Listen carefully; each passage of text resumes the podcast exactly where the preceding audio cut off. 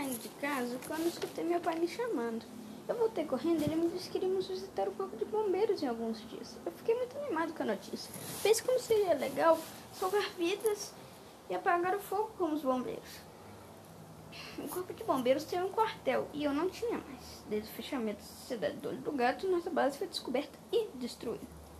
Eu estava decidido em fazer meu próprio quartel. Então subi uma árvore e comecei lá a construção. Tábuas que encontrei por aí, comecei a fazer o chão. E logo que terminei, fui procurar uma barraca.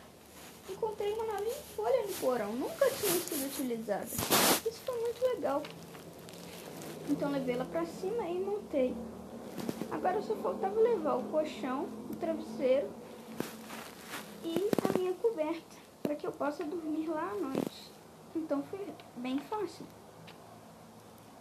Logo que anoiteceu, eu deixei uma vela na porta da cabana para não ficar tão escuro.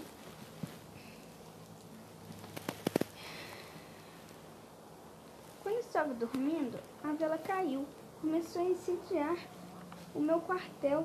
Desci rapidamente e saí gritando: Fogo, fogo, fogo! Meu pai acordou e todos saíram da casa. Vieram pessoas de todos os lados da rua com baldes d'água para ajudar a apagar o fogo. O fogo estava se alastrando para as casas vizinhas quando apareceram nossos salvadores, os bombeiros. Ligaram as mangueiras de água e o fogo foi apagado. A notícia do incêndio chegou rápido no quartel. Dos bombeiros eles vieram nos salvar. Fiquei de castigo, mas pelo menos vi os bombeiros, né?